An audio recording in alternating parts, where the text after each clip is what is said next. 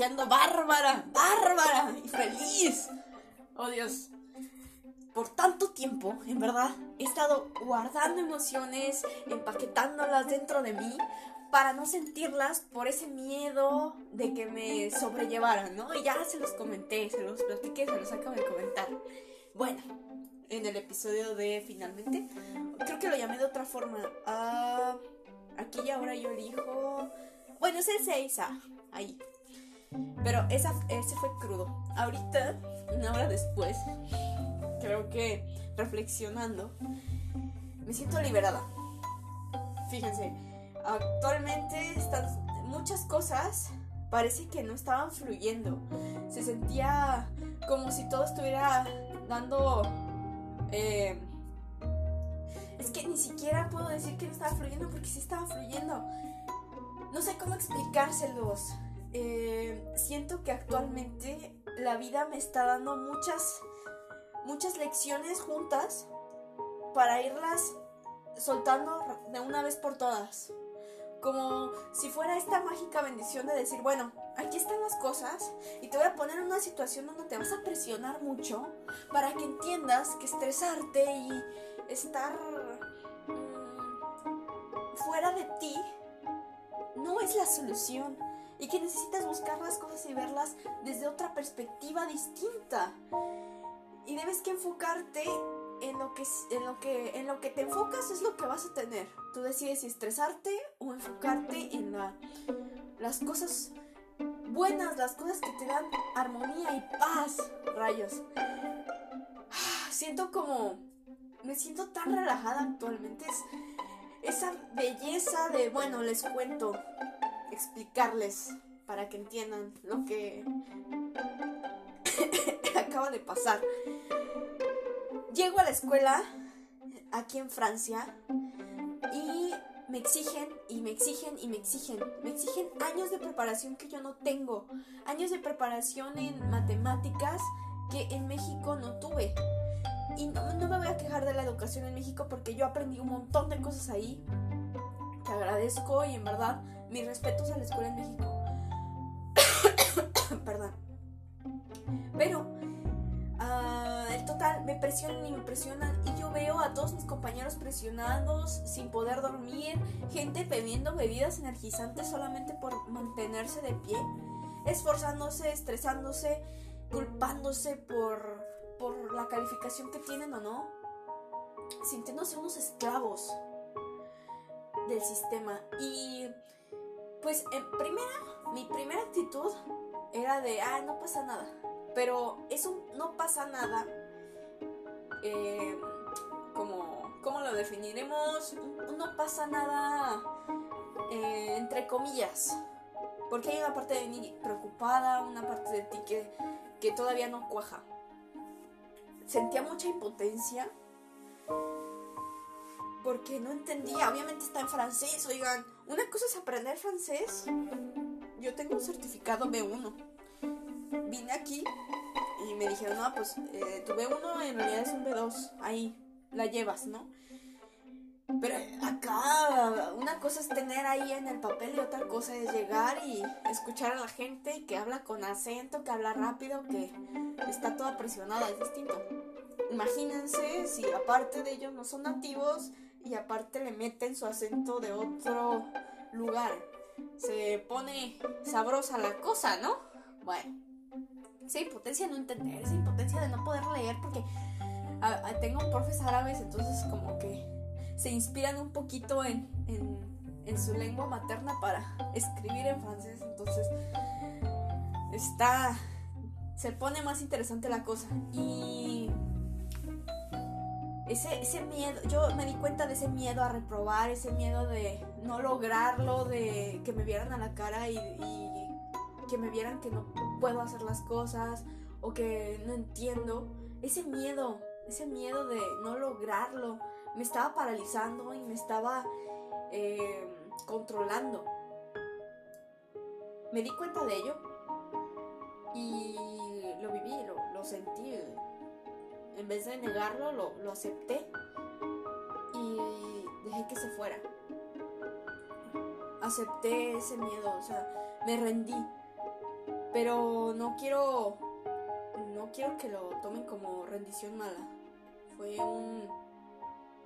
Aquí estás, miedo, ok. Lo voy a transmutar en amor y lo voy a, y lo voy a cambiar.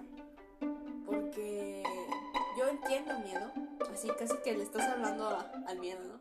Yo te entiendo y yo entiendo ese miedo y estás en tu derecho. Puede ser que sí, o sea, si repruebas, tienes que pagar toda la beca, ¿no? Pero pases o no pases la beca, este miedo, o sea, tu miedo, tú, coma, miedo, te estoy llamando a ti miedo, me estás enfermando y me estás paralizando y no me ayudas en nada, no me ayudas a crecer.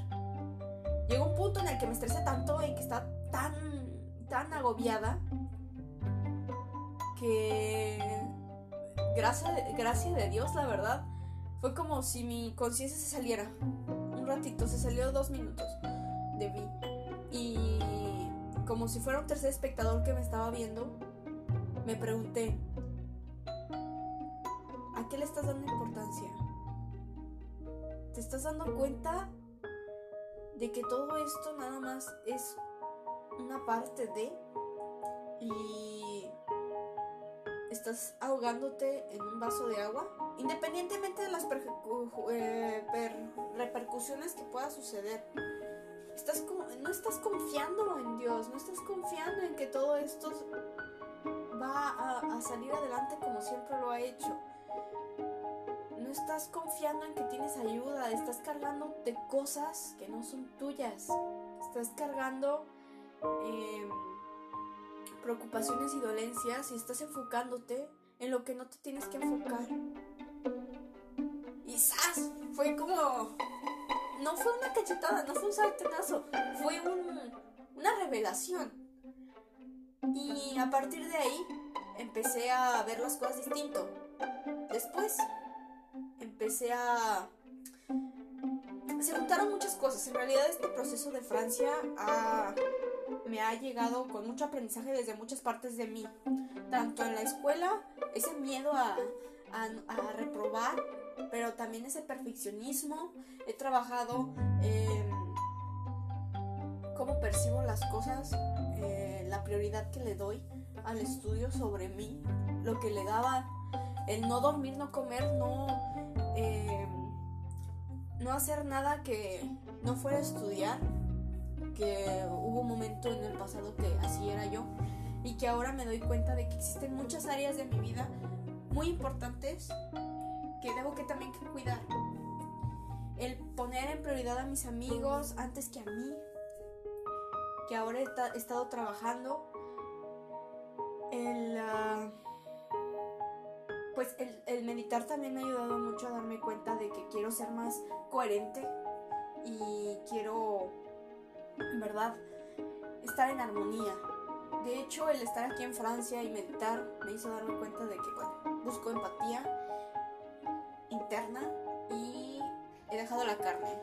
Ya después les hablaré de ello porque es muy controversial. La verdad a mí no me gusta hablar del tema porque cada quien tiene su opinión y cuando men- lo menciono ay, es tema de discusión. La verdad ni siquiera me voy a meter ahorita en eso. Pero igual, ah, eh, lo que quiero dar aquí de comentario es que muchas cosas han cambiado. Esta percepción de cómo veo los estudios cambió. En parte de mi vida amorosa, pues como acaban de ver en el, en el podcast 6A crudísimamente, eh, me he dado cuenta de mis emociones. O sea, y darme cuenta en el sentido de que está sucediendo, la emoción está pasando y la puedo ver como una tercera persona y puedo aceptar si me que me afecta o no. Es ese poder, el poder ver las emociones, el poder ver las cosas desde un tercer espectador y poder elegir si las sentimos o no, si nos controlan o no. Yo recomiendo, o sea, las, que las sintamos, claro, que no las neguemos, porque en la medida en que las sentimos, y entre paréntesis, cuando las sentimos, créanme, no duran mucho. Hay que sentirlas, apreciarlas pero no dejar que nos controlen y no repetirlas y no ponerlas una y otra y otra vez, soltarlas, dejarlas ir y enfocarnos en lo que sí queremos. No se trata de alargar la felicidad todo el tiempo, se necesita una armonía y un balance entre todas esas emociones, todo ese umbral, todo ese espectro emocional que tenemos para en verdad eh, estar plenos, ser plenitud de integrales. ¿Qué significa integral? O sea, esa definición integral que es en todo el, el umbral y no nada, no nada más una sección ahí acortada. Eh, el autodescubrimiento, he trabajado mucho con el autodescubrimiento. Luego voy a platicarles más sobre estos temas, en verdad. Vaya, eh, creo que la adversidad, eso sí, la adversidad en mi vida ha sido una catapulta de crecimiento, ha sido el parteaguas hacia una mejor versión de mí misma. Y actualmente estoy trabajando así a tope con las emociones, con mi amor a mí misma y con des, ¿cómo se dice? Desescarbar sacar a la luz todas esas cosas que guardé en un pasado porque no sabía cómo resolverlas, guardadas en un cajón. Las estoy sacando, las estoy aceptando, las estoy viviendo, sintiendo y dejándolas ir. Em, no sé, mm, se me vino ahorita como si fuera una paloma, como si en tu cuarto, bueno, esta, esta, esta alegoría va a estar medio rara. A ver, ahí va. Como si en tu cuarto vivieran muchas palomas, muchas, muchas, muchas, muchas. Y todas, todas, todas quieren cantarte una canción. Entonces, cansado, harto, fastidiado, dices, no, no quiero escuchar ni más. Entonces las guardas en una en un cuarto y ese cuarto nadie lo abre y no permites que nadie lo abra ni tú mismo. Y ahí está, ahí están. Y las palomas ahí se están muriendo de hambre. Hay algunas que se comen entre ellas. Y vaya, eso sonó muy feo, pero eh, el punto está en que hay unas que crecen y otras que se están haciendo pequeñitas. O desastre. Vamos después a mejor esa alegoría. Pero el punto está en que están haciendo un desastre en tu casa.